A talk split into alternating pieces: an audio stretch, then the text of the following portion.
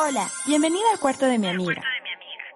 En los próximos minutos escucharás una charla feminista sobre activismo, militancia, actualidad y uno que otro chisme. Acomódate donde quieras, amiga, que ya comenzamos.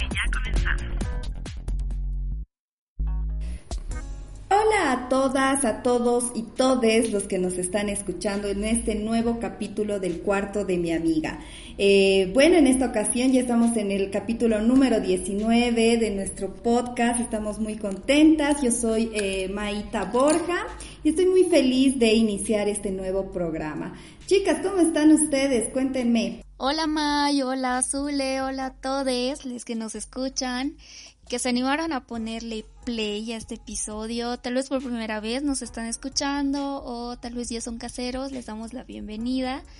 Y bueno, explicarles que a continuación estaremos conversando con una amiga que es feminista y nos vendrá a contar sobre un tema súper interesante y que ha sido recurrente estos días. Ella es una experta en el tema, así que quédense atentos que ya vamos a estar presentándola dentro de poquito. Mientras tanto seguimos saludando. Ah, me, me olvidaba decir mi nombre. Qué, qué, qué desordenada. Soy Fabiana y bueno, te queda saludar a la Zule. ¿Cómo estás, Zule?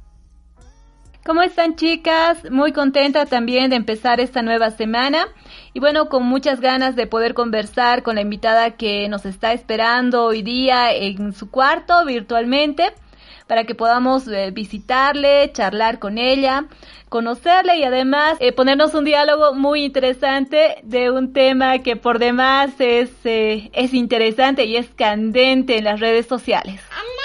Así es, querida Zule, así es Fabi, Moni también, que siempre nos saluda. Bueno, pues les cuento que el día de hoy estamos en el cuarto, visitando el cuarto de nuestra amiga Graciela Magluf. Eh, ella es socióloga de la, de la UMSA, es magíster en Cultura y Sociedad de la Universidad Federal de Maranhão, en Brasil, miembro fundador del colectivo Construyendo Crítica Boliviana. Este es un colectivo que busca generar crítica empírica y además teórica de la realidad boliviana. Eh, y además ella se considera feminista independiente y salvaje. Qué importante, ¿no? la presentación. Eh, de nuestra querida Chela, feminista y salvaje. Contanos, Chela, ¿cómo estás? Bienvenida al cuarto de mi amiga. Hola chicas, gracias por invitarme. Qué lindo estar en este espacio tan interesante que ustedes han creado, este podcast tan tan genial, tan fuera de lo común, súper cotidiano. La verdad me encanta, la sigo igual. Este, hola Fabi, Maita, Zule, gracias por invitarme. Pues nada, aquí a su disposición.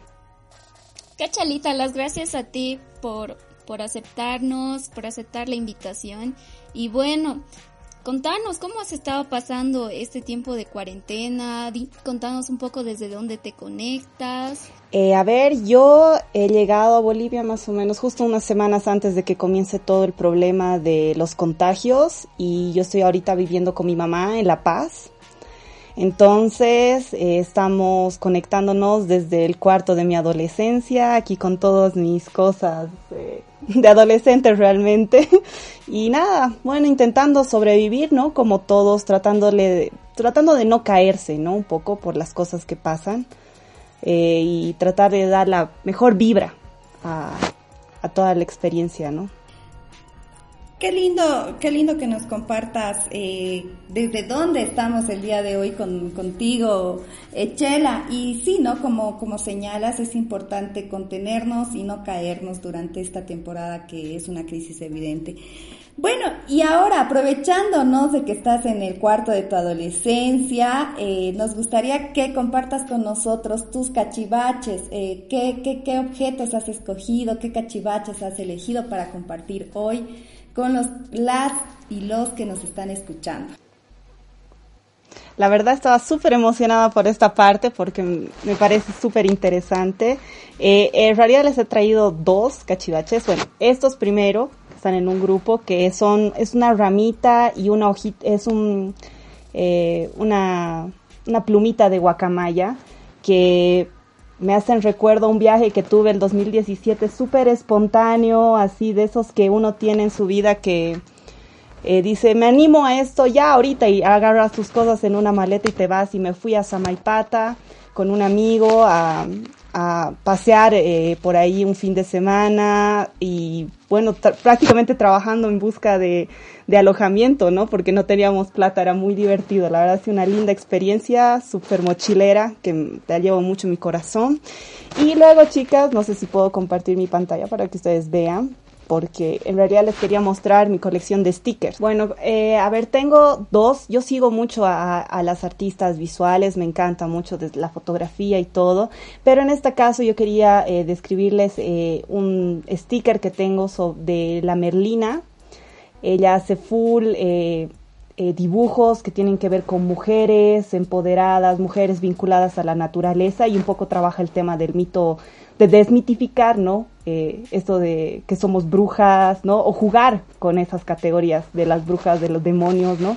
Justo tengo una mujer demonio, así con unas trencitas y con, como si tuviera escamitas y con, eh, es súper graciosa, bastante grande. Y luego también tengo un sticker y también un cuadro de Alejandra Salvatierra, que ella es una eh, artista eh, de Santa Cruz, que tiene unos dibujos súper hermosos, súper tiernos, bien sutiles. Y en este dibujo que yo tengo es una chica que me hace recuerdo a mí, así de lentes, tiene una cajita, cajita así como agarran un pajarito, una casita de pajaritos y unas florcitas por debajo. Entonces que me encanta mucho y es una, me parece, ella también como artista me parece igual eh, súper admirable, tiene, trabaja mucho con huertos en casa, su Instagram es súper genial.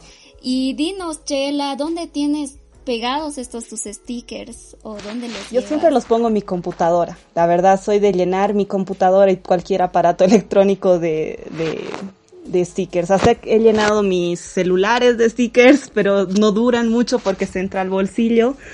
Y, pero donde pueda verlos, los lleno. Gracias, Chela, por compartirnos esto, estos cachivaches, ¿no? Que son lo que lo que nos representa, lo que nos muestra cómo somos y qué nos gusta, qué nos apasiona. Bueno, ya ahora pasando más a este tema del, em, del diálogo que vamos a tener, eh, Chela, nos gustaría em, empezar a preguntarte, ¿no? Vamos a entrar en una temática que está ocurriendo, que es la naturalización del racismo en estas épocas de crisis. Entonces, en base a eso queríamos preguntarte, eh, Chela, Contanos, eh, ¿qué es el racismo? A ver, voy a hacer, a veces son conceptos bastante complicados, ¿no? Parecen demasiado alejados. Entonces voy a tratar de hablarlo como bastante simple para que podamos entenderlo eh, de una forma que no sea académica, que no sea pesada. Entonces, el racismo es la clasificación jerarquizada de los seres humanos, ¿no? Eh, en esta clasificación, en esta jerarquía, que tiene que ver con el sistema mundo en el que vivimos, porque no es solamente en Bolivia, es a nivel mundial, es algo, es un fenómeno que sucede social a nivel mundial, que clasifica a los seres humanos en función a su color de piel, a su cultura, a su procedencia, o sea, países, y si, se, y si se va bajando más, más, no solo países, puedes ver barrios, puedes pensar eh, comunidades, ¿no? Y apellidos también son racializados, este, eh, educación de, de, qué universidad, de dónde has estudiado, estudiar en Europa, estudiar, ¿no? En Latinoamérica, estudiar en Bolivia, ¿no? Hay muchos elementos que se toman en cuenta en esta categorización, que es decir, quién, quién es bueno, quién es malo, quién es bonito, quién es feo, ¿no? Eh, justamente ahí entras en esa dicotomía, como dos antagonismos, como una dualidad, ¿no? Entonces, pero más que nada es un, es un sistema de dominación y eso hay que tomarlo muy, muy presente, porque no es solamente el hecho de que exista algo bonito y algo feo, ¿no? Y que ah, existan esas categorías, sino es una forma de dominar al otro. Es, es, ahí cae su, ahí recae eh, la, parte negativa del racismo, ¿no? Todo lo negativo del racismo. Y bueno, eh, ya Ya profundizando un poquito, quisiera que nos expliques cómo identificamos estas prácticas racistas, porque de repente se, se empieza a hablar de racismo a la inversa, o que bueno, ya no puedo decir nada porque estoy siendo racista, ¿dónde está mi libertad? Y, y un montón de cosas. Así que explicanos así de simple como lo has hecho al principio, la primera pregunta. ¿Cómo podemos identificar estas prácticas? En realidad es justamente complicado. O sea, no es imposible, pero hay que comenzar a pensar, hay que cambiarnos los lentes con los que vemos las cosas. Así como nosotras como mujeres feministas que comenzamos a descubrir cuando comenzamos a entrar a lecturas, a escuchar a nuestras compañeras, a ver películas, series y a comenzar a problematizar nuestra posición en el mundo, como mujeres, lo mismo y cambiamos de lentes, ¿no? Y ya de ahí las cosas no son lo mismo. Entonces, lo mismo tenemos que hacer para pensar en el racismo. Tenemos que cambiar de lentes. Porque el racismo nace con la idea de que existen razas eh, que son mejores que otras, ¿no? Y en este sentido de mejorar, eh, nos, lleva, nos ha llevado a nuestra, en nuestra historia a un conjunto de, de genocidios, ¿no? No solamente eh, en la modernidad cercana, como sería un caso típico eh, a nivel mundial, porque todo lo que pasa en Europa es como más conocido muchas veces, pero que en primer lugar sería eh, la, Segunda Guerra Mundial, que se ha basado justamente en, en, el extremo al que se puede llegar en buscar el mejorar la raza o la supremacía de una raza superior, ¿no? O sea, entonces, en el caso latinoamericano hay que pensar que el racismo nace en el descubrimiento de América. Y el descubrimiento implica que las coronas ibéricas, tanto española y tanto portuguesa, eh, tenían que discutir eh, en sus cortes qué hacemos con, la gente que hemos encontrado en esos territorios, cómo hacemos para dominarlos, ¿no? Entonces yo siempre llego, eh, hay un, hay una parte muy interesante eh, de, Bartolomé de las Casas, que este cronista, que él comienza a decir, ¿no? Bueno, ¿qué hacemos con, con estos supuestos indios, ¿no? Porque es una categoría también impuesta, ¿no? Entonces, ¿qué hacemos? Y ellos se ponen a pensar y dicen, es que estas personas no tienen alma, no tienen moral, son, eh, no creen en Dios. Entonces comienzan a categorizar a nuestros pueblos indígenas, indígenas por accidente, y este les dicen que bueno ellos no son humanos o sea son más cercanos a los animales y por ende tienen que ser dominados no tienen que los eh, entonces ahí se lleva eh, de, de, la mano de la corona ibérica no se lleva el proceso de colonización que implicaba colonizar pues los cuerpos los territorios y el dominio total de todo este territorio entonces, por eso es que es tan importante entender que el racismo parte de ese hecho. Y aunque parezca muy lejano, tenemos que entender que hay muchas civilizaciones que han sido extinguidas eh, a causa del racismo. Tenemos países enteros en Latinoamérica que no cuentan con poblaciones indígenas. Tenemos Argentina, que es total, que ha erradicado a sus pueblos indígenas. Tenemos a Chile, a nuestros hermanos chilenos, que los tienen en un rincón a los hermanos mapuche, ¿no? Entonces es un conflicto real, es una... Entonces, ¿cómo podemos visibilizarlo? ¿Cómo podemos desmontar toda esta historia en nuestra cotidianidad, en, nuestro día a día, no? Eh, depende de los diferentes, como te digo, es generalmente hay que ver contextos históricos. Nuestro contexto histórico actual, lo pongamos eh, en, eh, lo, tal vez lo enmarquemos en el conflicto de octubre y de, del año pasado y la crisis sanitaria actual para que sea más fácil de entender. En este caso hemos comenzado a ver de que existe una asociación tanto del enemigo, ¿no? De un enemigo, la construcción de un enemigo, que sería el más en este caso, eh, por más quienes estén de acuerdo o no estén de acuerdo, pero comienzan a asociar ciertas prácticas que son negativas a este grupo y por ende a un fenotipo específico o sea, es decir, un color de piel a ciertas personas que viven en ciertos barrios o personas que trabajan en el área informal, que trabajan, que son del alto en el caso de La Paz, ¿no? Entonces se comienza a demonizar a estas personas. Ya no quieres dialogar. Y es por eso tan importante entender eh, el impacto que puede llegar a tener un meme que se supone que es gracioso, pero no es gracioso, porque en los chistes y en los insultos es donde se muestra qué tipo de sociedad somos, por qué insultamos de esta forma. Entonces, cuando dices indios de mierda, salvajes, les dices este monos, los comparas con los monos, estás deshumanizando a esa persona, a ese sector, ¿no?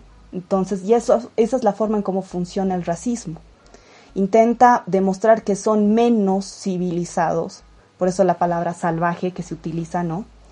Que, son, eh, que no tienen la capacidad de razonar como los demás. Así es, eh, Graciela, creo que es importante esto, ¿no? Este puntito que abordamos, porque hay mucha gente, como ya te decía la, la Fabi, eh, que no, no, no, no, no quiere hablarte de este racismo. Y en, base, en, en torno a esto que nos acabas de comentar, en Bolivia existe el racismo, ¿verdad? ¿O, o no existe? por, esa es la pregunta, ¿no? ¿Y por qué a los bolivianos y las bolivianas nos cuesta tanto aceptarlo? ¿Por qué nos cuesta decir, bueno, sí, ¿por qué le ponemos, lo maquillamos con es que es, es que es, ahora son racistas con nosotros, que por qué insultan a los croatas que están, que están, no, ¿por qué se quejan de, de, de, de estos, eh, estas autoridades de, procedencia croata? Eh, que eso ya es un racismo inverso y un montón de cosas ¿no? que surgen. ¿Por qué nos cuesta tanto aceptar como bolivianas que existe racismo si tenemos toda esa historia que tú nos estás contando, todo ese contexto histórico que, viene desde atrás? Eh, el tema aquí viene con generaciones anteriores que les parecía normal o natural el tratar de esa forma a personas de distinto Mm, de distinta procedencia a ellos, ¿no? En el sentido de que eh, las ciudades, por ejemplo, estaban eh, generalmente controladas, ¿no? Los centros urbanos eran eh, blancos, eran centros en los que se podía, había movilidad social ascendente, ¿no? Entonces, habían centros educativos y toda esa gente sentía el derecho de histórico, ¿no? Porque se pasa de generación en generación, ese es el problema del racismo, que lo escuchas tanto en tu casa, lo ves en tu vida, en tu cotidianidad, que comienzas a ver con los mismos ojos las cosas. Te parece normal que tener, digamos, por ejemplo, una empleada doméstica en un cuarto de dos por dos, con un bañito afuera en el patio, y no te importa, ¿no? No te parece raro, ¿no? ¿No te parece raro que tengas que, que, por ejemplo, todos los pobres o los mendigos en Bolivia tengan cara de indígenas, ¿no? O sean del sector racializado, o sea, sujetos racializados, ¿no? ¿Te parece normal? Es más, eh, te sientes con el derecho de poder menospreciarlos. Entonces es tan complicado eh, darte cuenta que en realidad en Bolivia no existen las mismas oportunidades. Es falsa esa idea de que estudiando, que existe un victimismo, ¿no? De que quien, quien quiere ser alguien en la vida estudia y por ende es algo, va a lograr tener el éxito, ¿no? No es así.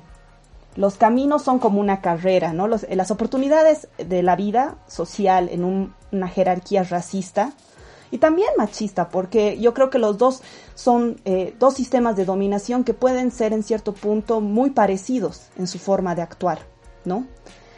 Eh, en el caso del racismo tienes, digamos, una carrera pedestre, imagínense, así están por competir, y tienes diferentes competidores de diferentes características. Unos que es blanco, que tiene, por ejemplo, un apellido extranjero. En Bolivia, el tema de los apellidos extranjeros si bien yo igual tengo un apellido extranjero, soy Magluf, mis abuelos eh, paternos han escapado de Siria y han llegado por la guerra, han venido a Bolivia, ¿no? Y unos y muchas eh, de estas categorías, digamos, en el caso de Bolivia se veía, se ve desde el 52, el capital extranjero es muy importante entonces se comienza a valorizar lo extranjero. Queremos, tenemos una, una mirada de aspiración a Occidente, a ser como Europa, a ser como Estados Unidos. Entonces nosotros comparamos todas nuestras prácticas con ellos, nuestros apellidos, nuestros colores de piel, nuestros consumos, nuestro, la música que te gusta, los idiomas que hablas. Es, es mejor, escuchas, ¿no? A los candidatos ahora, tienes a Tuto Quiroga y otros candidatos hablando que es mejor hablar, pues, chino mandarín, hablar inglés, es más funcional al sistema global, colonial, occidental, ¿no? ¿Para qué te va a servir, pues, hablar quechua? ¿Para qué te va a servir hablar guaraní, ¿no? En ese mundo así de globalizado y ahí está cómo funciona el sistema de dominación. Entonces en esa carrera pedestre tienes diferentes personas y unos tienen mayor oportunidad, o sea, es como si les tuviera, estas personas que tienen estas ventajas, estos privilegios de color de piel, de apellidos, de educación, de clase, de todo, les das como unos metros de ventaja. Y a las personas que están, eh, están más atrás, o sea, son las personas que tienen eh, eh, la procedencia que es racializada, ¿no? Las características racializadas, color de piel, apellidos, idioma, ¿no? Que sepas o no hablar este español también es un elemento muy eh, discriminatorio, ¿no? Y bastante racista cuando te haces la burla de la forma en cómo hablan personas que vienen eh, de otra matriz lingüística, y hay que entender que eso implica pues una, transformación gramatical totalmente diferente. Yo estaba aprendiendo quechua en estos días y me he dado cuenta lo cómo utilizan el verbo eh, diferente a nosotros característica, como escriben, digamos, ponen primero este los colores, luego el objeto y luego, o sea, el verbo, ¿no? Entonces es una forma de construcción de la palabra distinta. Pero no, nosotros no queremos entender eso, nosotros vemos a ellos como si fueran burros, es que ellos no saben, son ignorantes. Entonces en esa carrera de la vida es súper desigual. Y el racismo lo que hace es fortalecer y que esa estructura no cambie. Y es mantener a las personas que tienen bajas posibilidades, poco acceso a las cosas y de paso de por sí ya eh, viven un mundo bastante injusto, precario, los mantienes ahí. Entonces así es como funciona y por eso nos cuesta tanto verlo y aceptarlo, porque juega con nuestros propios privilegios. Me parece muy interesante lo que estás señalando, Chela, y quería hacerte una consulta al respecto de lo que estás diciendo. Eh, ¿Qué sucede con el tema de las construcciones identitarias en medio de todo esto? Porque nos estás señalando que estamos hablando de construcciones que eh, parten por el reconocimiento de un nosotros frente a un ellos.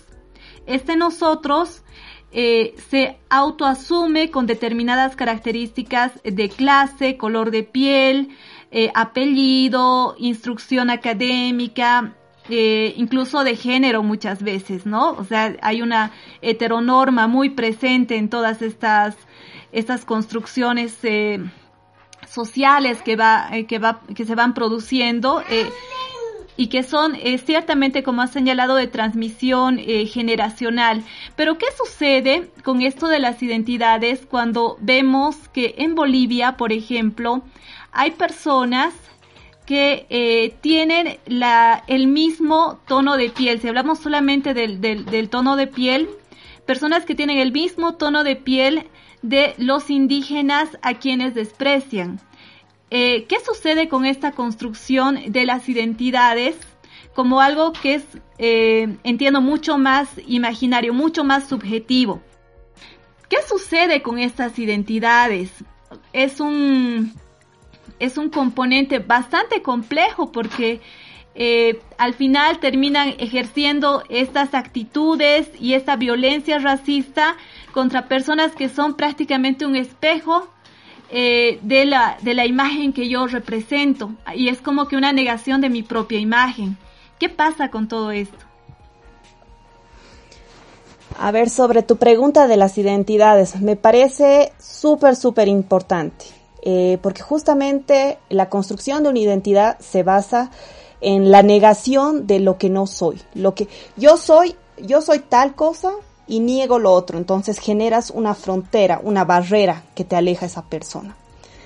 Pero para entender un poco del racismo y justo la naturalización del racismo, yo voy a tomarme la libertad de utilizar un concepto de Carlos Macusaya, que me ha parecido súper interesante. Eh, de hecho, me está encantando el tema del racismo fluctuante. Y él se refiere al hecho de que depende en qué situación estás, tú puedes ser un sujeto racializado. ¿A qué se refiere?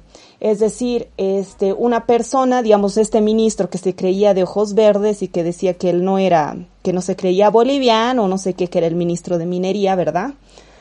Él, en nuestro contexto, en el que existen otras, otras categorías, otras, entre comillas, tonalidades, digamos, que son más ligadas a esto que es la raza inferior o a lo que es negado, a lo que no debemos ser, a lo que es negativo él, pero si él sale de nuestro contexto, es boliviano y por ende será racializado. Porque Bolivia dentro de esa jerarquía racializada a nivel mundial, pues estamos abajo, ¿no? Entonces, depende mucho de la situación, es por eso dónde estás y con quién te comparas. Y para esa comparación en el caso también de los sujetos que son racializados y que al mismo tiempo niegan sus raíces o niegan eh, su, su, ascendencia, tiene mucho que ver con el dolor que trae el racismo. Porque el dolor, eh, el racismo en realidad es eso. Es, es, un, es un capítulo muy doloroso que llevamos arrastrando desde hace siglos y que nos afecta en todo sentido, ¿no? En nuestra autoestima, en, en tus oportunidades laborales, en, en tus relacionamientos interpersonales, ¿no? Se lo vive tan cotidianamente que es eh, el hecho de que tener amigos, no sé, a quién no le ha pasado tener un amigo que tal vez tiene un tono de piel más oscuro y que sea maltratado por alguien, ¿no? Yo lo he vivido, lo vivo, ¿no? Y siento lo que él siente, siento su dolor. Entonces yo entiendo cuando a veces tienes a personas que niegan un poco esa parte y por tanto la aspiración de clase ahí juega un papel clave, ¿no? para dejar de ser pues esta raza inferior tenemos que ser mejores, ¿no? Entonces tienes que trabajar más duro, tienes que entrar a una universidad, no sé, privada, intentar de alejarte lo más posible de ese entorno que está siendo estigmatizado o estereotipado. Entonces te intentas alejar de eso e intentas ir a jugar las reglas de los de los blancos, pero no en este sentido solamente de color de piel, sino de cultura en general, ¿no? Entonces quieres ingresar a ese mundo, entonces vas a apostar todo por ello. Y por ende vas a negar eh, de dónde vienes y quién eres, quiénes son tus padres, tus abuelos, tus tatarabuelos. Entonces por eso es un tema complicado y es bastante doloroso de tratar. Y pucha, a todos nos llega, ¿no? A mí me llega, yo veo a mis amigos y pucha, uno sufre con ellos las situaciones. Por eso creo que hay que ir un poco más allá tal vez. Graciela, perdón, y una última consulta respecto a lo que estás diciendo para no quedarme con las ganas, porque el tema está así súper interesante.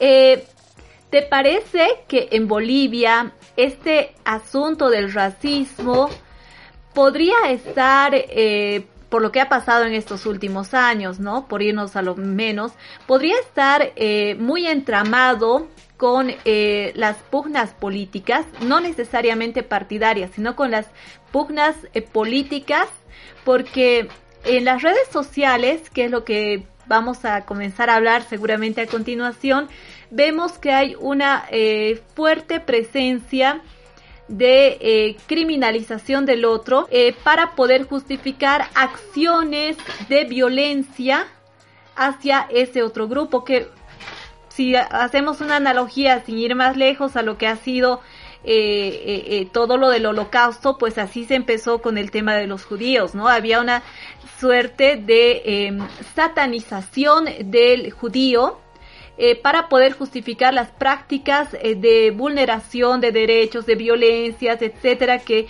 luego se han llevado a cabo como políticas estatales. Entonces, ¿te parece que en Bolivia estaríamos viviendo esta ligazón o esta apropiación de la, del conflicto político eh, como parte de estas expresiones racistas? Y si es así, ¿Cómo, ¿Cómo se puede explicar esto? Mira, yo justamente, yo soy bastante cinéfila, les confieso, y digamos, para hacer una alusión un poco al tema que tú dices de la satanización y de la demonización un poco de los sectores, ¿no? pero eso es cuando lo utiliza la política, ¿no? Es bastante, y lo mismo se puede vivir aquí, lo que hemos vivido en estos años, ¿no? Con el tema de la mala utilización de la reivindicación indígena y el utilizarlo solamente como un discurso dogmático, si bien ha generado un rechazo en gran parte de la población, pero le ha dado como las herramientas a ese otro enemigo,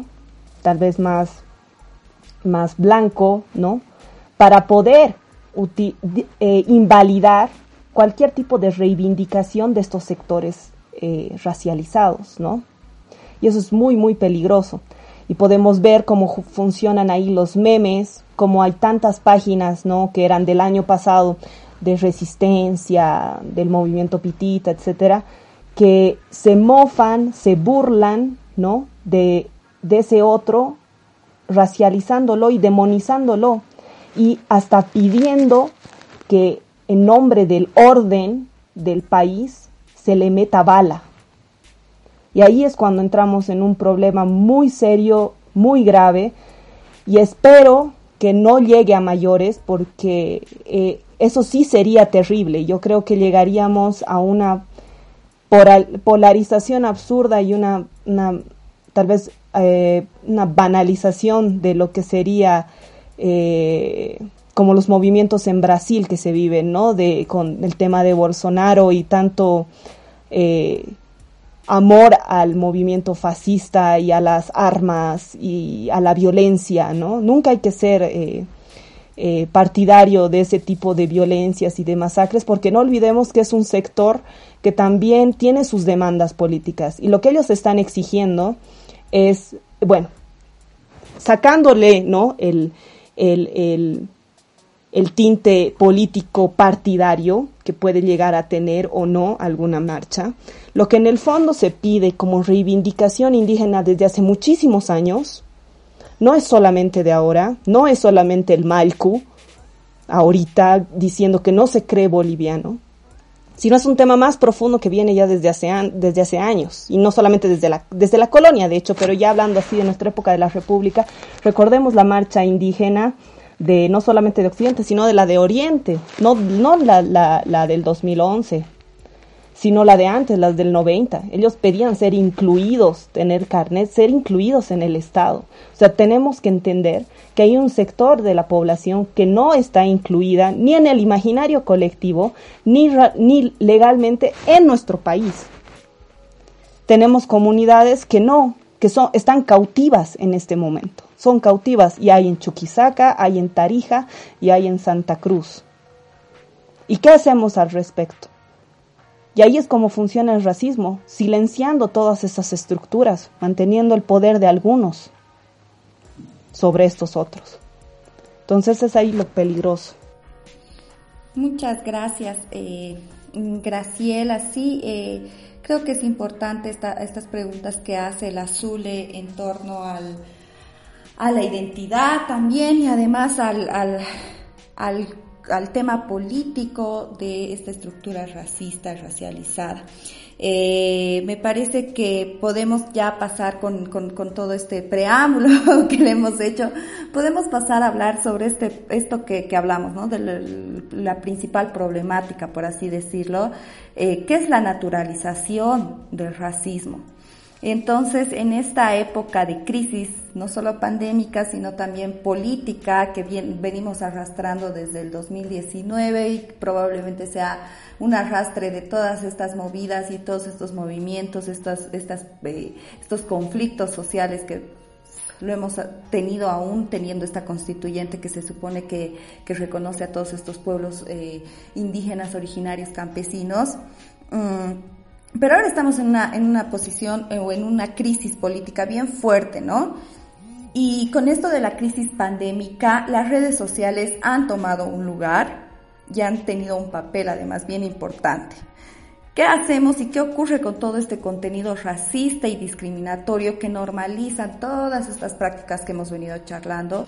Mm, ¿Qué hacemos si, si todo el mundo abres la computadora, entras al Facebook, entras al Instagram y ves a, a muchas personas, tal cual te decía la, la, la, la, la, Zule, vemos a compañeros, amigos, nosotros mismos nos vemos reflejados en exactamente el mismo eh, fenotipo que están compartiendo del salvaje, del ignorante, pero lo están haciendo. Entonces ahí dices, bueno, sí, sí, sí, desde aquí estamos compartiendo, si mi hermano está compartiendo eso, entonces no hay un ser dominante en color, en educación y demás, eh, que me vaya, que, que no pueda no ejercer racismo sobre mí. Entonces creo que por ahí va también la normalización, pero vemos este, este contenido, ¿no? A ver, contanos sobre este, este papel de las redes. Es terrible, la verdad. Las redes sociales, si bien han sido una herramienta muy interesante, ¿no? Para difundir información, también se la utiliza para promover odio, ¿no? Y tal vez muchas de estas páginas no estén conscientes de, de, las consecuencias de sus actos y las consecuencias de los memes y de... Y también hay que señalar a los medios de comunicación que tampoco están haciendo su trabajo de, de realmente dialogar con los sectores, por ejemplo, en los conflictos que hemos tenido de bloqueadores. Eh, todos eran masistas, masistas, masistas, masistas, masistas. Pero había también un sector de los autoconvocados. ¿Y qué ha pasado? No se han acercado, o sea, sí lo han llamado el Malcu, pero a los demás no les han preguntado más cosas. Solo sacaban videos de gente que tal vez no entendía, estaba nerviosa la cámara, o tal vez realmente estaba apagada o no sabía de qué rayos estaba yendo haciendo la marcha y deslegitimaban la lucha, cuando en realidad ellos tienen una, eh, una propuesta, bueno, no tal vez una propuesta concreta política, pero tienen una demanda de ser actores políticos reales, no solamente los que abren la puerta ni la secretaria en la oficina sino quieren ser realmente, eh, ocupar esos espacios de decisión real. ¿No? Me dirás, habían senadores en el Estado plurinacional que eran indígenas, sí, pero ¿quiénes eran los que tomaban eh, las decisiones? Eso hay que tomarlo muy en cuenta, ¿no? O sea, ¿con quiénes hacían los tratos? ¿Quiénes eran las cabezas del Estado? ¿No? Entonces, como me dices, este, el, tema de los memes y de las redes sociales han comenzado a ser una herramienta para que se visibilice el conflicto real de, de, racismo que tenemos en Bolivia. De hecho, ha salido tan a flote que es terrible. O sea, yo me quedo horrorizada de tener, de conocer a tanta gente que está a favor de meterle bala a alguien. Entonces, y son personas muy cercanas a nosotros, son personas que tal vez del colegio, o tal vez de tu barrio, que tal vez has conocido en la misma universidad y que ahora hablan así, ¿no? Y creo que lo que nos falta es entender nuestra historia y aprender a escuchar a las otras, a los otros sectores. No hay que eh, deslegitimar una lucha eh, con categorías ni racistas ni machistas. Nunca hay que atacar a la víctima y es algo que nosotros sabemos porque somos mujeres, ¿no? Entonces, como mujeres y como, como feministas que siempre estamos eh, apoyando a todas las compañeras y a las víctimas de feminicidio, a, las familias que han sufrido un feminicidio en su, en su entorno, a las víctimas de, violación, que no se tiene que atacar a la víctima, ¿verdad? Tenemos que entender, aprender a escuchar la versión de lo que ellos quieren, y, entender que muchas cosas no son tan concretas como esperamos. Es más eh, una situación simbólica la que ellos viven, porque el racismo, pues justamente, no es que vivimos un apartheid así en el que estamos divididos, ¿no? Por un lado, como se veía en Estados Unidos en los 50, ¿no? Como en las películas. Por un lado los negros en un barrio, en un gueto, ya así. No es tanto así en Bolivia, está más misturado y por ende es más simbólica la lucha. Y, por ende los discursos también tienen que ver mucho con este simbolismo y con el poder que tiene, digamos, eh, esta, esta característica un poco más subjetiva. Y ahí juegan los las, las, redes sociales justamente en ahondar esas, esas heridas, ¿no? Y hacerse la burla y no tomarlas en cuenta, no querer escuchar, cerrar la puerta de escuchar a esa otra persona. Y bueno, ya eh, pasando a las últimas preguntas eh, que, pucha podríamos hablar, ¿no? Nosotras podríamos hablar todo el día de todos estos temas cuando, cuando nos apasionan. Eh, pero bueno, ya pasando al, al, a, como que una conclusión de esto y recomendaciones también. Eh, ¿Qué consideras tú que podríamos hacer eh, en respuesta a estos, a estos discursos, a estos, eh, estas prácticas de odio como movimiento feminista ¿Y qué hacemos también si nosotras o personas cercanas a nosotras son parte de estos sectores donde se enfoca el racismo y la discriminación? Creo que como mujeres muchas somos, todas somos susceptibles de, eh, de ser víctimas de discriminación en cualquier ámbito, ¿no? Incluso hasta, hasta nuestra presidenta, que si bien el hecho de que sea mujer no soluciona ningún problema de las mujeres, sí eh, sabemos ¿no? que en un estatus o en, una, en, un, en esa relación del dominante, la, la relación de, de, dominación, la que tiene todas las de perder es la mujer. Pero, ¿qué hacemos y qué, qué, qué, qué, qué, qué, qué ocurre? ¿Qué podríamos hacer nosotras como feministas? ¿Qué hacemos con las personas que son víctimas? Yo creo que nosotras eh, como mujeres feministas y eh, hemos desarrollado una, una empatía con el otro, con la otra persona, ¿no? Entre mujeres hemos logrado desarrollar cierto tipo de sororidad, por lo menos en algún punto, y seguimos trabajando en eso, ¿no? Yo creo que es justamente ahí donde tiene que entrar el tema del racismo también. Hay que ser activistas, como ustedes decían en su anterior podcast, hay que ser un poco más, eh, ciber, hay que hacer ciberactivismo también, ¿no? Hay que ser antirracistas, no solamente no ser racistas, ser antirracistas. ¿Y qué significa esto? No reírte de los comentarios es un proceso de hasta yo lo considero hasta de educación porque la gente que muchas veces actúa de le estoy dando mucho beneficio de la duda, pero eh, mucha gente que actúa eh, así, eh, pidiendo sangre, pidiendo violencia, ¿no? pidiendo muerte, muerte al otro, sin escuchar la demanda, es gente que necesita ser educada, necesita entender las cosas. Entonces, nosotras como activistas tenemos que dejar de lado tal vez eh, nuestra comodidad y ir de lado, o sea, estar con ellos, eh, decirles, no tienes que decir esto, no te rías.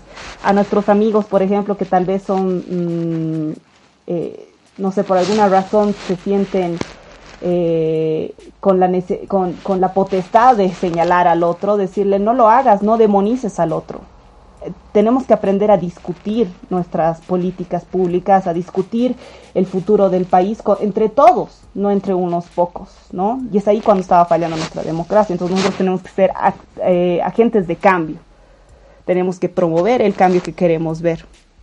Y cuando hace rato decía sobre una película, igual que habla sobre demonización, sobre la Segunda Guerra Mundial, me acordé de Jojo Rabbits, que ahora eh, es una película que es súper buena, se las recomiendo, y justamente trata de eso, ¿no? De cómo la persona más racista, más este, eh, clasista es un niño, es un niño al que le han enseñado eh, seguir a Hitler, ¿no? O sea, así dogmáticamente. Entonces él tenía una imagen de Hitler como un dios y tenía eh, a los judíos como monstruos en su cuadernito. Entonces está, grafica tan bien y yo lo veo así. Las personas que son altamente racistas las veo como ese niño que no están entendiendo, no están viendo la realidad y no conocen al otro. Y una vez que conoces a la otra persona y sientes y ves su dolor, entonces vas a interiorizar qué es lo que estás haciendo mal.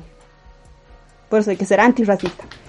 Qué excelente, Chela, lo que nos estás comentando. Creo que hay mucho que se queda así como para reflexionar, para pensar, especialmente en estos tiempos tan duros en que sentimos que esas dos Bolivias que nos decían eh, parece que no habían sido tanto así un mito, ¿no? Esa fractura social, esa democracia quebrada que vivimos en Bolivia, eh, tiene una presencia muy alta, muy, muy dolorosa, en, que atraviesa todas las familias, todas las relaciones de amigos, amigas, y, y, se va extendiendo hasta las relaciones políticas más, eh, más públicas, más grandes. Eh, y bueno, creo que sí estamos en un tiempo bastante complicado y ojalá, como tú nos señalas, nos permitamos entender a la otra persona, eh, entender por un lado sí su sufrimiento, pero también entender qué sufrimiento, qué, qué dolores tenemos, qué dolores cargamos nosotras o nosotros para poder odiar de esa forma a, a quien no se asemeja a mí en determinadas características. Qué, qué complicado es pensar en eso, qué, qué necesario y, bueno, te agradecemos que nos hayas aportado con tantos elementos así súper ricos para pensar en este tema que como decía la Mayita no se acaba. O sea, nos podemos eh, poner unas tertulias mucho más largas para seguir pensando, reflexionando y tratar de sanar eh, todo esto que está así muy, muy doloroso en Bolivia respecto al racismo. Sí, excelente estaba la charla con la Chela, realmente ha sabido explicarnos de una manera bastante simple y a la vez profunda esto que viene siendo el racismo en nuestro país en esta época y también históricamente. Esperamos tal vez conversar en otra en otro episodio, seguir seguir con esta charla porque realmente ha sido una guía excelente.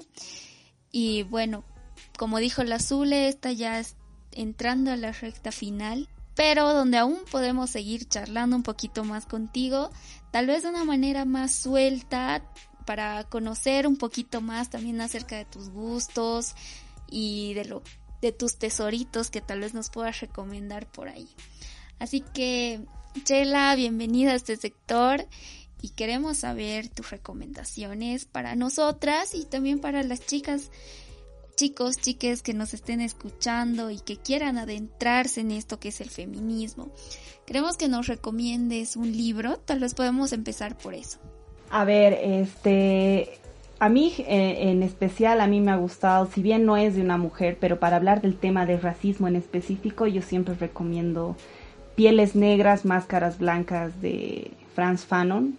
Creo que entender la perspectiva de tanto la negación de tu propia raza, el intento de blanqueamiento social y cómo funciona el sistema a nivel subjetivo me parece un libro precioso, es a mí me ha hecho llorar, entonces me parece muy muy increíble y emotivo para comprender el tema del racismo en este caso.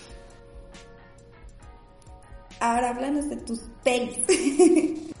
Ya, ahora sí, ya. Y de las pelis, ahí sí ya entra la mano feminista, mucho más feminista. Eh, yo soy súper cinéfila, amo ver pelis, series, de todo, pero esta vez he escogido una serie y una peli que me han encantado muchísimo y yo creo que para todas las que somos rebeldes, que no seguimos eh, los estereotipos y queremos romper con todos estos mitos, eh, son necesarios. una serie es Annie with Annie, que es justamente una serie canadiense, si no me equivoco, de una niña, es como Anita la huerfanita, ¿no? Es justamente es una niña que es huérfana y es adoptada eh, por, por, dos hermanos, una, una hermana y un hermano.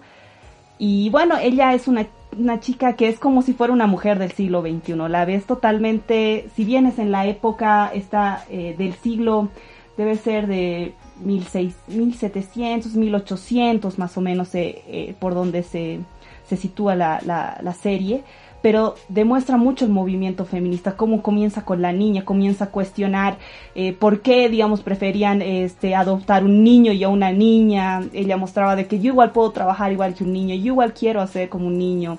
Ella muestra también eh, la, la, la importancia de leer y de leer literatura, de estar vinculada con tu con tu imaginación y de soñar que puedes ser lo que puedes intentar ser otra cosa que no solamente una mujer ama de casa, sino también puede ser otras cosas. Puedes luchar por la justicia. Entonces, me parece una serie hermosa, me ha encantado de principio a fin y se las recomiendo muchísimo, muchísimo, muchísimo.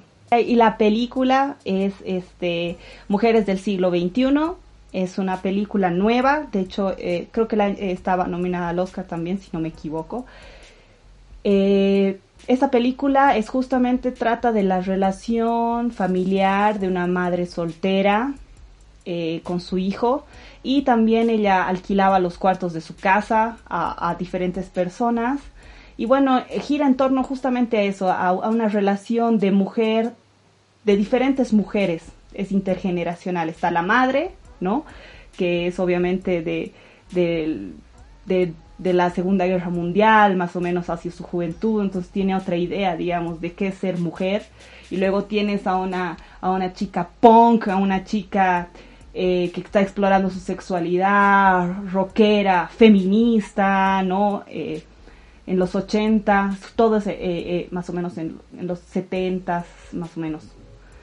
Y es súper divertida. Y luego tienes la relación de mejor amiga que tiene el chico, el, el hijo de, de, la señora, con con esta chica que es pues su súper mejor amiga y es igual una chica introspectiva que comienza a cuestionar muchas cosas. Entonces ellas tres van formando a eh, otro tipo de masculinidad eh, eh, en, este, en este jovencito, digamos. Él comienza a ver y admirar a las mujeres y aprender de las mujeres de una forma tan abierta, tan espontánea, tan hermosa, que me parece que es una película ejemplo de cómo tal vez eh, podríamos tener una relación con, con, nuestros hijos, con nuestros hijos varones tal vez, ¿no? Entonces, o con nuestros hermanos, ¿no? En este caso. Entonces me parece genial, me parecen dos, eh, esas dos series, la, serie y la peli me parecen increíbles, la verdad. Me gusta y tienen al mismo niño como protagonista en ambas, ¿no? ah, también tienen niños, sí, no sé. Exacto. Sí, e, e, es, buenísima. Yo también la, la he full recomendado hacia familiares, jovencitos que tengo que, que como que tienen, tienen esta, mm, tienen este interés, ¿no? Porque vemos más que todo a los más changuitos, a las más jovencitas que están ahí en busca de, de, de identificarse con algo y me parecen bárbaras tus recomendaciones, Chela. Me alegra que les guste. Bueno, para terminar, ¿podrías darnos algún mal consejo? Eh, un mal consejo. A mí me gusta eh, llamarme salvaje porque justamente es una reivindicación de lo que es una palabra utilizada, ¿no? Como nosotros nos dicen brujas también, ¿no ves?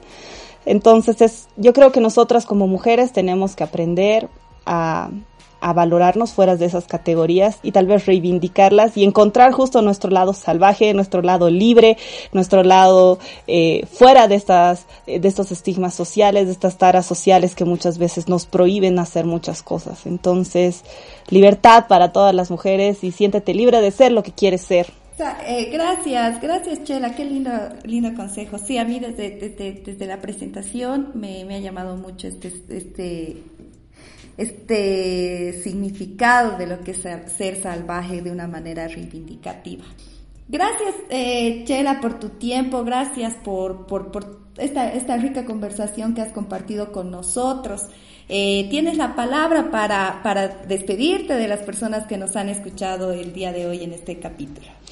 Bueno, primero agradecerles a ustedes nuevamente por la invitación. Muchas gracias, chicas. Eh, admiro mucho su proyecto, me parece que es genial.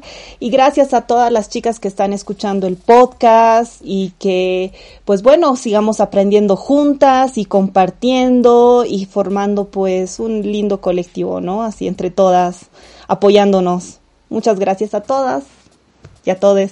Así llegamos al final del episodio número 19 del cuarto de mi amiga, donde estuvimos conociendo virtualmente el cuarto de Graciela Magluf. Eh, bueno, muchas gracias por escucharnos hasta este punto y esperamos encontrarnos en un nuevo episodio. Tal vez si es que no han estado escuchando los anteriores, pueden darse una vueltita por el tema que más les interese.